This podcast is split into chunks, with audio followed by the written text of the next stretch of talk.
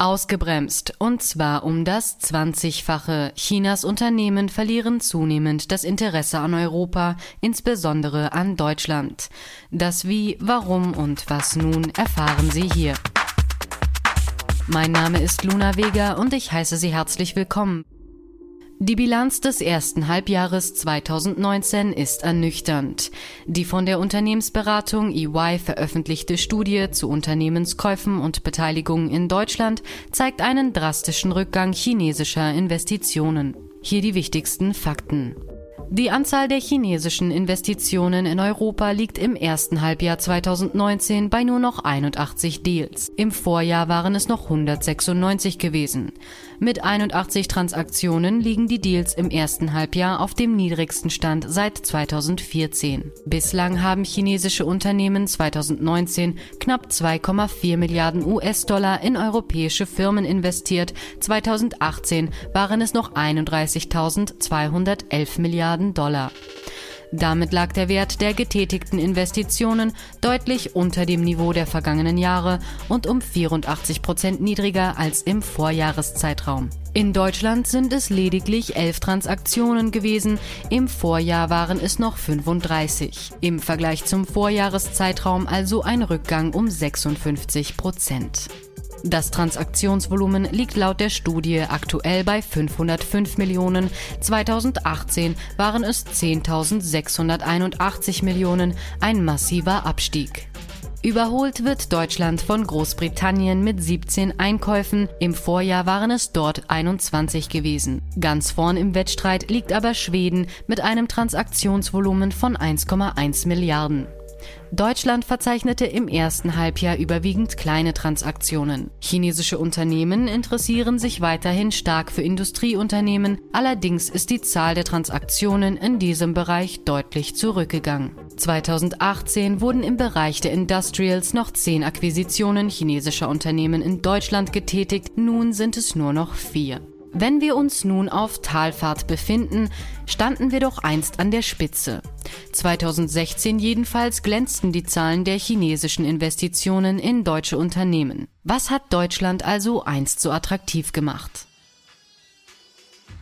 Im Vergleich zu den Vorjahren 2014 und 2015 hat sich die investierte Summe seitens China im Jahr 2016 verdreifacht. 56 deutsche Firmen gingen in die Hände chinesischer Investoren über, im Jahr zuvor waren es nur 37 und 2014 lediglich 30. Über 50 Prozent der Investitionen gingen in die traditionell starken deutschen Branchen der Industrieausrüster und Maschinenbauer, so Daniel Koller von Ginkgo Tree. Das prominenteste Ziel war der Roboterhersteller KUKA. KUKA passte perfekt in den langfristigen Entwicklungsplan Pekings unter dem Namen Made in China 2025. Doch welche Ziele beinhaltet diese Strategie? Dr. Hao Gui, Moderator und Radiojournalist bei der Deutschen Welle, erläutert den Kern des Programms. Das ist ein industriepolitisches äh, Leitprogramm, verabschiedet von der Parteizentrale. Und die hat sozusagen zehn Schlüsselbranchen definiert, angefangen von E-Mobilität bis zu Schnellzüge, also unsere ICEs sozusagen. Diese Geschäfte interessieren chinesische Investoren, politisch motiviert, also mit der Unterstützung durch die Partei, durch den Staat. Und äh, diese Unternehmen äh, mhm. aus Deutschland mit hohem technischem Know-how, die sind sehr beliebt. Laut dem Co-Direktor des Konfuzius-Instituts Metropole Ruhr, Professor Markus Taube, handelt es sich hierbei um eine Vision für die nächsten Jahrzehnte. Es wäre nur der erste Teil eines 30-jährigen Plans, der bis 2045 gehen soll. China will seine Industrie neu aufsetzen, sie in höhere Wertschöpfungsstufen hochführen sowie die Innovationsleistung stärken. Damit will China zu den stärksten Wirtschaftsmächten der Welt aufschließen. Das 2015 ins Leben gerufene Programm soll dabei einer der zielführenden Wege sein. Künftig soll die automatisierte Produktion dominieren und so die derzeit präsente händische Arbeit ablösen. Das Land soll zu einer industriellen Supermacht werden. Eines der Ziele für China ist es also bis 2025 mehrheitlich mit Industrierobotern aus eigener Herstellung zu arbeiten. Und was würde besser hierzu passen, als einen führenden Roboterhersteller, also KUKA, zu übernehmen? Obwohl viele der im Ausland entwickelten Technologiegüter in China hergestellt werden, hinken eigene chinesische Entwicklungen derzeit oftmals der Konkurrenz aus Japan und Deutschland hinterher. Hauptziele von Made in China 2025 sind der weltweit führende Hersteller von Telekommunikation, Eisenbahnen und elektrischer Stromversorgung zu werden, sowie den zweiten oder dritten Rang in den Bereichen Robotik, High-End-Automatisierung und Fahrzeugen mit neuer Energie zu erklimmen. Des Weiteren gehören zu den zehn strategischen Wirtschaftsbereichen die Luftfahrt und Luftfahrtausrüstung, maritime Ausrüstung, landwirtschaftliche Ausrüstung, Biopharma und fortgeschrittene medizinische Produkte sowie neue Materialien. Also gesucht gefunden. 2016 nahmen chinesische Investoren deutsche Unternehmen besonders stark ins Visier. Man sprach von einer Einkaufstour. Inwiefern passte Deutschland in dieses Schema?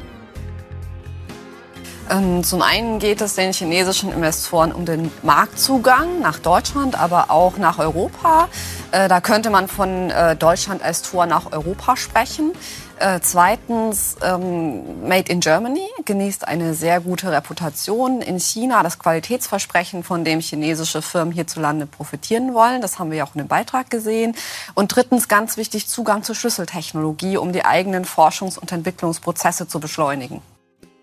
So Cora Jungblut vom Bertelsmann Institut.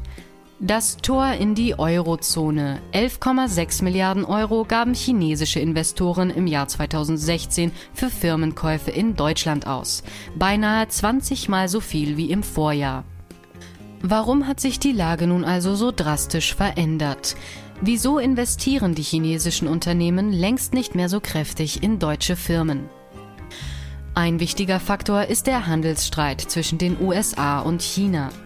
Es sei zwar bislang unklar, inwieweit die gegenseitig auferlegten Strafzölle die chinesische Wirtschaft belasten, aber gänzlich unversehrt bleibt hier niemand. Auch Yi Sun, Expertin des EY-Instituts, sieht im Handelsstreit eine der Ursachen für die schwierige konjunkturelle Lage in China. Die Unsicherheit sei groß. Aber wie steht es denn eigentlich um Chinas konjunkturelle Lage? Die Antwort bescheiden. 6,6 Prozent Wirtschaftswachstum, eine ernüchternde Nachricht. Chinas Wirtschaft wächst so langsam wie seit 28 Jahren nicht mehr. Zuletzt hatte China ein so mageres Wachstum im Jahr 1990 verzeichnet und selbst die zahlreichen Finanzkrisen der letzten 28 Jahre konnten das Wirtschaftswachstum nicht dermaßen erschüttern. Ein elementarer Punkt der aktuellen Lage ist die enorm hohe Verschuldung der privaten Haushalte. Vor allem kaufen die Chinesen Immobilien auf Pump.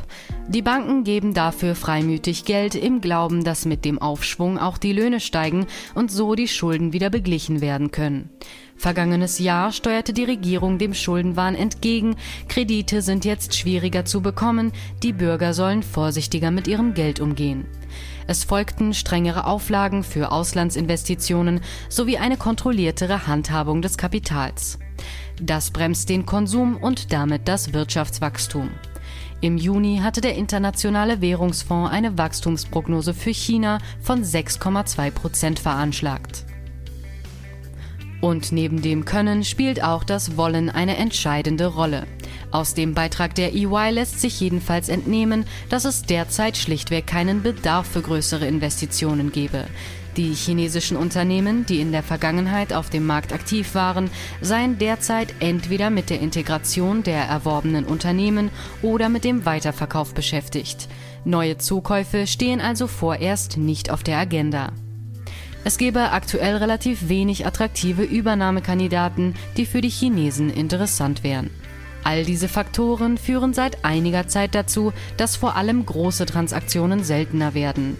Anders als im Boomjahr 2016 wird nun deutlich selektiver investiert. Zudem verlieren einige Branchen ihre Attraktivität für China, andere gewinnen an Attraktivität. Interesse seitens chinesischer Investoren an Europa und Deutschland ist zwar immer noch gegeben, man hat sich aber umorientiert. So sind nicht mehr die klassischen Industrieunternehmen das beliebteste Ziel, sondern eher Bereiche wie Infrastruktur, Energie, Rohstoffe, Hightech oder Pharma. Jedoch sind gerade hier die politischen Widerstände hoch. Außerdem verlangen viele Käufer inzwischen Garantien, dass die Finanzierung steht, daher kommen viele Investitionen letztlich nicht zustande. Die Ursachen für die Investitionsträgheit liegen also nicht nur im Außen. Aber inwieweit ist Deutschland selbst am Schwinden seiner Attraktivität beteiligt? Dass die ausländischen Investitionen in Deutschland sinken, ist ein Warnsignal, meint Hubert Barth, der Vorsitzende der Geschäftsführung von EY in Deutschland. Deutschland wäre nicht mehr Wachstumsmotor der europäischen Wirtschaft. Es seien dringend eine positive Dynamik und neue Wachstumsimpulse nötig. Denn die Deutschen haben sich in den letzten zehn Jahren ausgeruht. Wir haben uns nicht gut genug auf die Zukunft ausgerichtet und fallen in einigen wichtigen Bereichen zurück. Laut einer EY Attractiveness Survey vom Juni 2019 sinkt die Zufriedenheit ausländischer Unternehmen mit Deutschland. Der Anteil der negativen Bewertungen lag im Vorjahr noch bei 22 Prozent, nun sind es ganze 37. Positiv äußern sich 2019 nur noch 11 Prozent, im Vorjahr waren es 25 Prozent. Maßgeblich wird Kritik an der Flexibilität des Arbeitsrechts, der Unternehmensbesteuerung und den Arbeitskosten geübt. In Sachen wirtschaftliche und politische Aufbruchsstimmung, ein wettbewerbsfähiges Steuersystem sowie Offenheit für neue Technologien hätte Deutschland Nachholbedarf. Insbesondere bei der Digitalisierung steht Deutschland hinten an. Aber steht die deutsche Industrie nicht eigentlich recht gut da? Deutschlandchef vom Bloomberg Institut, Daniel Schäfer, äußerte sich folgendermaßen. Also ich glaube, in gewisser Hinsicht ist es schon ein trügerischer Schein. Also auf der einen Seite stimmt es natürlich, wir haben eine sehr solide äh, Indust Industriestandort Deutschland. Wir haben exzellente Firmen, die äh, in vielen Bereichen, auch im Mittelstand, äh, Weltmarktführer sind und auch äh, tolle Technologien anbieten. Aber wir haben auch in den letzten, äh, in den letzten 10, 15 Jahren vernachlässigt, ähm, in bestimmte Dinge zu investieren ähm, äh, und auch äh, von Seiten des Staates der, der, der Industrie zu helfen. Also äh, um ein paar Beispiele zu geben, wir sind wir sind in äh, Deutschland, was äh, Investitionen in Infrastruktur angeht und äh, vor allen Dingen auch Dinge wie Forschung und Entwicklung, Bildung äh, und digitale Infrastruktur, sind wir im, weit unter dem Schnitt der OECD-Staaten. Das heißt, da sind wir wirklich, äh, das haben wir sträflich vernachlässigt äh, in den letzten 10 bis 15 Jahren. Und da sind wir auch, ähm, und das ist auch so der Blick, den auch aus, aus dem Ausland äh, auf, auf Deutschland betrachtet wird. Da, da, fragt man sich, ähm, warum eigentlich wir so eisern an der schwarzen Null festhalten. Aber auch Wirtschaftsminister Andreas Pinkwart sieht Deutschland im Verzug, insbesondere wenn es um den Punkt der Digitalisierung geht.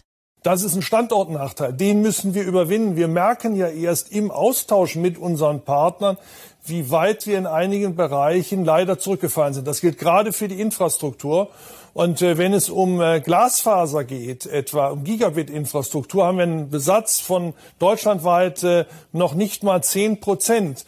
In anderen Ländern haben wir fast eine Vollabdeckung. Und äh, hier treten wir nahezu auf der Stelle. Und der Bund ist zu langsam, zu kompliziert, auch bei seiner staatlichen Förderung. Und manche Unternehmen, an dem, an dem der Bund beteiligt ist, hat auch nicht nur segensreich gewirkt in den letzten Jahren, um die Infrastruktur auszurollen. Wir können das Thema auch Mobilfunk nehmen. Wir beklagen viele Funklöcher hier in Deutschland. Deutschland, die finden Sie in China nicht. Warum? Dort sind die Lizenzen kostenlos äh, weitergegeben worden, allerdings unter der Auflage, dass man dann auch die Flächen ordentlich abdeckt. Hier hat der Staat immer wieder noch versucht, Geld daran zu verdienen und die Versorgung ist demgemäß schlecht geworden. Also ich will sagen, wir haben eine ganze Menge eigener Hausaufgaben hier zu erledigen in Deutschland, um unsere Wettbewerbsfähigkeit erhalten zu können, bevor wir jetzt äh, äh, uns hier in, in, in Angst und Schrecken versetzen, nur weil andere schneller geworden sind und äh, äh aufholen. Um Deutschland wieder zu einem attraktiven Standort zu machen, braucht es also in einigen Bereichen einen Wandel. Aber auch hier muss der Wille vorhanden sein. Chinesische Investoren sind in Europa mit wachsendem Misstrauen konfrontiert.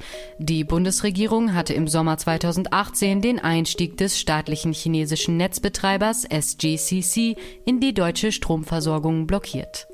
Die Regierungskoalition verschärfte ebenfalls im Dezember die Übernahmen deutscher Firmen. So kann der Bund jetzt sein Veto einlegen, wenn ein ausländischer Investor mehr als 10 Prozent der Anteile einer deutschen Firma kaufen will, die einer Branche mit Bedeutung für die nationale Sicherheit angehört. Des Weiteren herrscht eine Ungleichheit, was die Konditionen zu Investitionen von deutschen Unternehmen in China angeht. Cora Jungblut erklärt, wie diese Konditionen aussehen.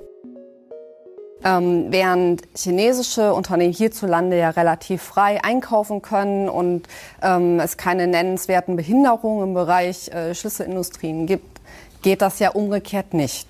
China schützt ja bewusst Schlüsseltechnologien vor ähm, ausländischem ähm, Zukauf zum Beispiel über den Investitionsleitfaden ähm, der chinesischen Regierung, der sehr klar besagt, in welchen Branchen es Restriktionen für ausländische Investoren gibt oder die gar ganz verboten sind. Diese fehlende Balance sorgt also auch für Zögern auf deutscher Seite. Aber welche Ängste haben die Deutschen im Falle einer Firmenübernahme? Dann ist natürlich die Frage, was passiert mit dem Unternehmen? Hier ist immer die Befürchtung, die Technologie wird abgesaugt. Das ist in der Regel nicht der Fall, sondern das Unternehmen wird so gelassen, es wird sogar investiert mhm. auch in diese Unternehmen und äh, die Arbeitsplätze auch behalten. So Frau Dr. Margot Schüller vom Giga-Institut. Auch Cora Jungblut berichtete positiv über chinesische Firmenkäufe in Deutschland. Wenn wir uns die Unternehmensebene anschauen, dann haben deutsche Firmen eigentlich ganz gute Erfahrungen gemacht mit chinesischen Investoren. Diese sind oftmals langfristig interessiert am deutschen Standort. Wir haben Fälle gesehen, wo Arbeitsplätze erhalten worden sind, sogar neue geschaffen. Und äh, in, bei jüngeren Übernahmefällen hat es auch Standortgarantien äh, gegeben in Bezug auf Arbeitsplätze und mhm. Beschäftigung. In den meisten Fällen verlaufen die Investitionen also vermeintlich positiv und die veränderte politische Großwetterlage sowie die handelspolitischen Spannungen mit den Vereinigten Staaten könnten zu einer größeren Bereitschaft in Europa führen, chinesische Investoren gewähren zu lassen.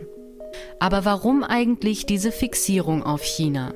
Wie wichtig ist China für Deutschland wirklich? Kurz gesagt, sehr. Nicht nur ist China knapp hinter den USA einer der wichtigsten Investoren als auch Handelspartner für Deutschland, für einige der übernommenen deutschen Firmen durch chinesische Unternehmen sei der Aufkauf die letzte Rettung gewesen. Die Käufer müssten aber ihre Absichten besser kommunizieren als früher, teilweise auch Zugeständnisse in Bezug auf Arbeitsplätze und Unternehmenssitz machen, um dem Misstrauen und den Befürchtungen bei Übernahmen entgegenzuwirken. Aber bloß weil China wenig Interesse an Deutschland zeigt, heißt das nicht, dass sie nicht nach wie vor investitionsbereit wären. China orientiert sich nämlich bereits um. Wohin und inwiefern erläutert der Afrika-Experte Andreas Sieren in einem Interview mit der Global Perspectives Initiative. Die Chinesen haben vor 10, 15 Jahren angefangen zu investieren in Afrika. Da ging es um zwei Dinge, vor allem um äh, der, den Zugang zu Rohstoffen die sie gekauft haben, weil sie die dringend brauchen in China im Reich der Mitte, um dort den Wirtschaftsaufschwung weiter in, in äh, Gang zu halten. Und äh, das Zweite, was sie gemacht haben, sie fingen an, in Infrastruktur im großen Stil zu investieren. Und bei Infrastruktur geht es um äh, Dinge wie Straßen, wie Häfen, wie Flughäfen, wie Kraftwerke, aber auch äh, Regierungsgebäude und ähnliche Institutionen, die dann äh, dafür verwendet worden oder auch geholfen haben, dass es wirtschaftlich in Afrika aufwärts äh, ging. Also die Chinesen sind in erster Linie pragmatisch.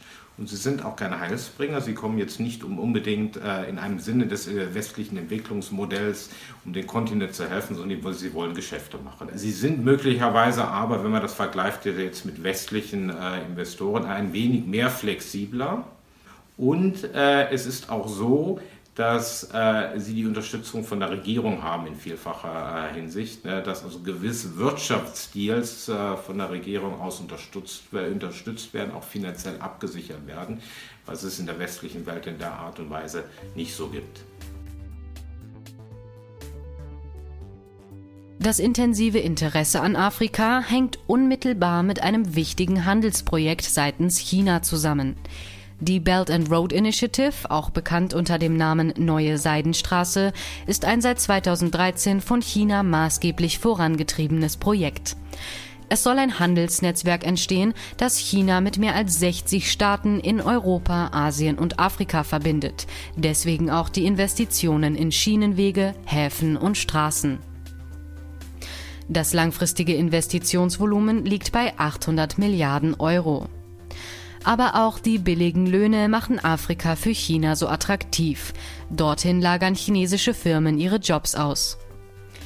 Äthiopien will sich am chinesischen Entwicklungsweg orientieren, um auch einen Aufstieg der Mittelschicht durch die Industrialisierung zu erleben. Die Strategie dahinter sollen Sonderwirtschaftszonen sein, in denen unter anderem chinesische Firmen für den Export produzieren. So sollen Millionen Jobs geschaffen werden. China verfolgt allerdings auch politische Interessen. Es ist zu beobachten, dass China höhere Hilfszahlungen an Entwicklungsländer ausrichtet, wenn diese bei den Vereinten Nationen im Sinne von China abstimmen. Ein Beispiel hierfür ist die Verurteilung Nordkoreas. China ist mit der wirtschaftlichen Beziehung zu Afrika also versorgt. Und was ist nun mit der einbrechenden Beziehung zwischen Deutschland und China? Laut den EY-Beratern sollte die Talsohle erreicht sein. Ein stärkerer Rückgang chinesischer Investitionsaktivitäten sei damit ausgeschlossen. Grundsätzlich wäre das Interesse chinesischer Unternehmen an europäischen Firmen nämlich nach wie vor groß, auch wenn immer weniger Transaktionen abgeschlossen werden. Es wären mehrere Trends zu beobachten und nach wie vor kaufen einige chinesische Unternehmen in Europa ein. Ein aktuelles Beispiel dafür ist die europaweite Einkaufstour des chinesischen Evergrande-Konzerns Konzerns im Bereich der Elektromobilität. Für die klangvollen Namen aus Europa interessieren sich chinesische Unternehmen immer noch, etwa im Konsumgüterbereich. Und tatsächlich gibt es punktuell noch große Transaktionen in Europa, wie den Einstieg des chinesischen Autokonzerns BAIC bei Daimler. Dort, wo es strategisch sinnvoll ist, wären nach wie vor Deals oberhalb der 1 Milliarde Grenze machbar. Wenn sich die Konjunktur erst einmal erholt hat und der Handelskonflikt beigelegt wird, würde sich wieder eine deutliche Zunahme bei den Transaktionsaktivitäten zeigen. Für das zweite Halbjahr 2019 seien noch einige Transaktionen im dreistelligen Millionenbereich geplant. Ob diese auch den Zuschlag bekommen, bleibt abzuwarten. Ob sich die Handelsbeziehung zu China nun erholt oder nicht, gibt es für Deutschland nicht auch Aussichten auf einen neuen Handelspartner außerhalb Europas? Interesse im asiatischen Raum besteht jedenfalls. Nach dem Zweiten Weltkrieg zählte Indien zu den ersten Staaten, die die Bundesrepublik Deutschland diplomatisch anerkannten. Heute sieht Indien in Deutschland einen wichtigen Partner.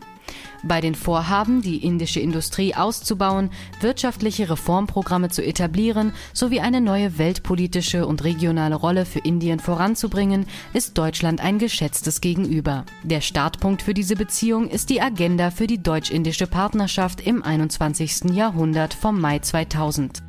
Seitdem hat sich Indiens Wirtschaft maßgeblich gewandelt. Laut Nick Parsons von der Thomas Lloyd Group markiert das Jahr 2000 einen wichtigen Punkt für Indiens Wirtschaftswachstum der darauffolgenden Jahre.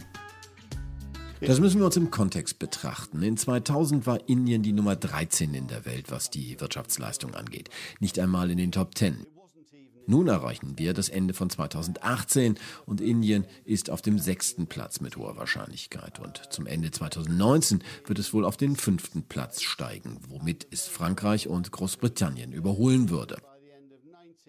Wenn wir uns also die globalen Rankings ansehen, haben wir dann die USA, China, Japan, Deutschland und dann kommt Indien auf dem fünften Platz. Also im Laufe der letzten 18 Jahre, den ersten 18 Jahren dieses Millenniums, stieg Indien vom 13. Platz auf zum fünften. Das ist ein bemerkenswerter Erfolg und ich denke, es gibt noch genug Schwung in der indischen Wirtschaft, sodass es weiter expandiert und mit einer Geschwindigkeit von irgendwas zwischen 6 bis 7 Prozent für die nächsten drei, vier oder möglicherweise sogar fünf Jahre. Also Indien ist eine große Wirtschaft. Es drängt all die anderen aus dem Weg, es steigt in der globalen Rangliste und Indien hat reichlich Schwung und reichlich gute Nachrichten, auf die man sich freuen kann. Indien erlebt einen maßgeblichen Aufschwung. Erfreulich also, dass Deutschland und Indien eine gute Beziehung genießen. Aber wie und in welchen Bereichen äußert sich diese Beziehung? Die Möglichkeiten sind mehr geworden über die letzten 10 oder 15 Jahre. Indien ist im Moment, oder drehen wir es um, Deutschland ist Indiens Handelspartner Nummer 1. Es ist erheblich gewachsen über das vergangene Jahrzehnt und wir sehen hier ein Geben und Nehmen. Es sind nicht nur deutsche Unternehmen, die Produktionsstätten in Indien bauen. Das geschieht natürlich in Industrien, von denen man es erwartet, etwa der Automobilindustrie, Chemie und Industrieproduktion. Was wir aber auch sehen, sind indische Unternehmen, die in Deutschland investieren. Und Indien ist ein maßgeblicher ausländischer Direktinvestor in Deutschland. Was wir auch sehen, ist ein sehr großer Zustrom an indischen Studenten an die deutschen Hochschulen. Sie stellen mit den größten Teil der ausländischen Studenten an deutschen Universitäten. Es sind mehr als 15.000 indische Studenten und sie belegen Fächer in den traditionellen Stärken von Deutschland, also dem Maschinenbau, der Informationstechnologie, Computerherstellung, Mathematik, naturwissenschaftliche und technologische Fächer. Es gibt einen sehr starken und wachsenden Austausch von Wissen, von Know-how und Herstellungsprozessen und wir sehen einen Fluss in beide Richtungen zwischen Indien und Deutschland, der allgemein ziemlich unbemerkt blieb. Es ist eines der, wenn man so will, großen Geheimnisse in der Europäischen Union. Das Ausmaß, in dem Deutschland Partnerschaften mit anderen Ländern überall auf der Welt aufbaut.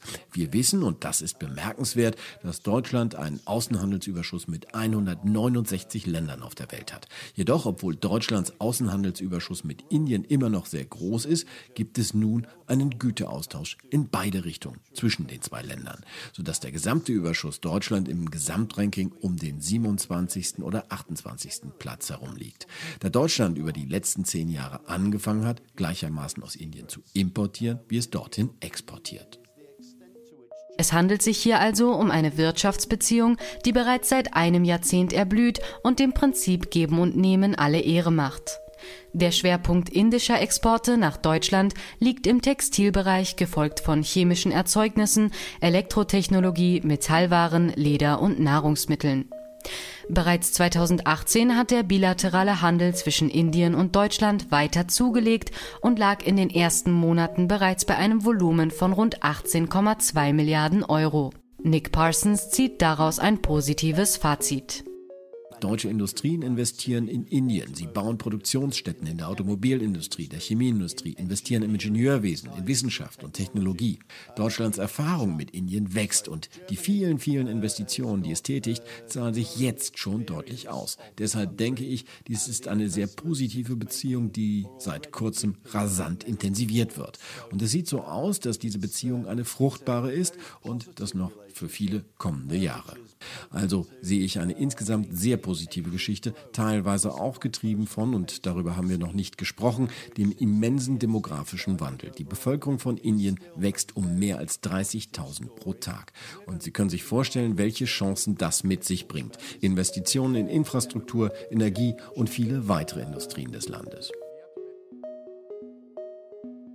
Ein sich immer weiter entwickelnder und stärker werdender Handelspartner und damit eine wichtige Zukunftsaussicht für Deutschland. Aber auch wenn Indien sich weiterhin als starker neuer Partner etabliert, muss Deutschland für weitere ausländische Investoren attraktiv bleiben bzw. seine Standortattraktivität wieder stärken. Es ist wichtig, nach rechts und links zu schauen, sich an den Strategien und Vorhaben anderer Nationen zu orientieren, um das anbieten zu können, was wirklich gefragt ist. Dazu gehört auch, dass sich Deutschland neu erfindet, unter anderem in der Sache einer Unternehmenssteuerreform, sich in den Bereichen stark macht, die es bislang hinten angestellt hat. Aber auch die Rahmenbedingungen für Investitionen müssen neu und fair ausgelegt werden, sodass deutsche Unternehmen weiterhin für ausländische Unternehmenskäufe offen bleiben.